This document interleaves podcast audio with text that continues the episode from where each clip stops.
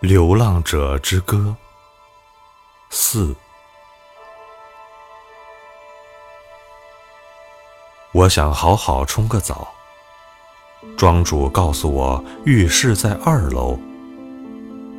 天未亮，我摸着扶手走上楼梯，看见过道处的巨大书橱，地上竟然散落了些罗兰·巴特还有福柯的书。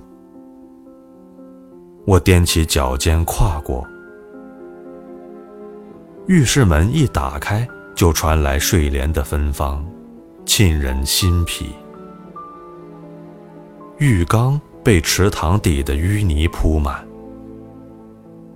浴室的墙壁还有地板都是一些没有被粉饰的木头拼凑而成。门的反面则是一块大玻璃镜，上面的挂钩挂满了房客的浴巾。我不想破坏这淡雅气息，于是就只在水池里洗了把脸。隔壁有个男子在轻声朗读：“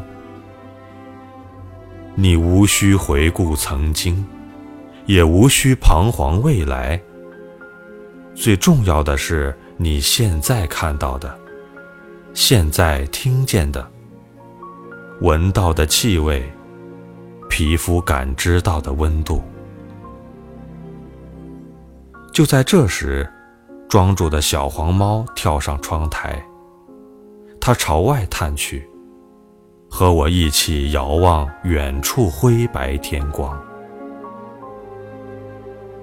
那是一辆行驶而来的汽车车灯，它扫过天花板，浮光掠影，紫色绿色交错，就像莎乐美公主跳着七杀舞摆弄她的北极光长裙。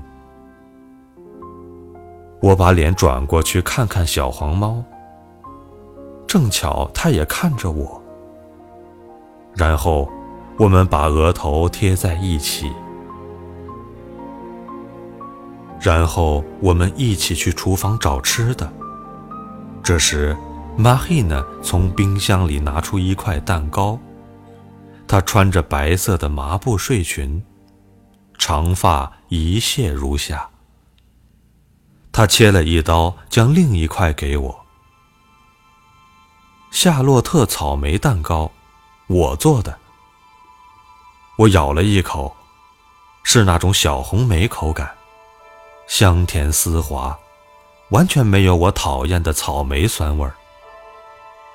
哇，你竟然还会做蛋糕！顷刻间。我的胸口还有肋间，像是绽放了无数朵红蔷薇。这种被甜食激发的幸福感非常突然。我没有看着玛伊